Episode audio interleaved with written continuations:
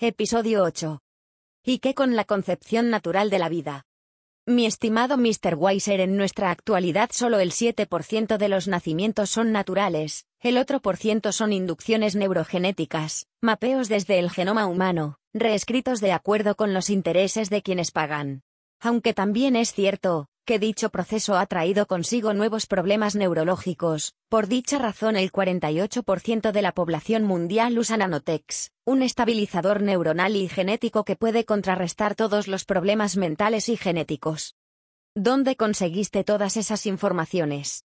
Mi padre es el dueño de la corporación de Nanotex Internacional. Quizás eres muy joven para saber esto, luego del gran desastre mundial, nombrado Apocalipsis II del siglo XXII, los líderes mundiales, lo que quedaron, entendieron la verdad sobre la raza humana, que la única forma de sobrevivir a otro suceso igual a ese sería evolucionar neurogenéticamente, pero estamos más allá de ello.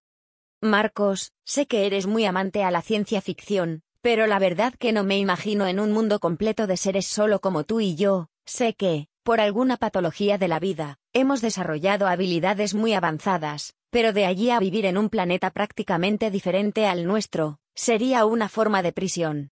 Seres como tú y yo que aún no existen instrumentos que puedan determinar nuestro coeficiente intelectual, poseemos una gran debilidad, la capacidad de sentir como esos seres que denominan simples o prehistóricos. No me imagino un mundo sin la diversidad de emociones y forma de expresar lo que sienten.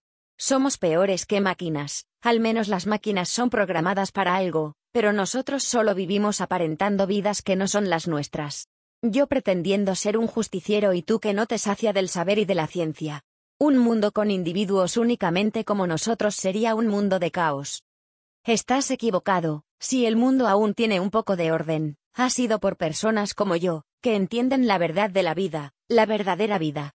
Luego del intenso diálogo entre Marcos y Mr. Weiser, Elora López interrumpió para llevarse a Marcos para dialogar sobre los preparativos de su boda, en la cual Sara estaba invitada. Elora se dirigió nueva vez a la habitación de Mr. Weiser con el propósito de revivir aquel encuentro.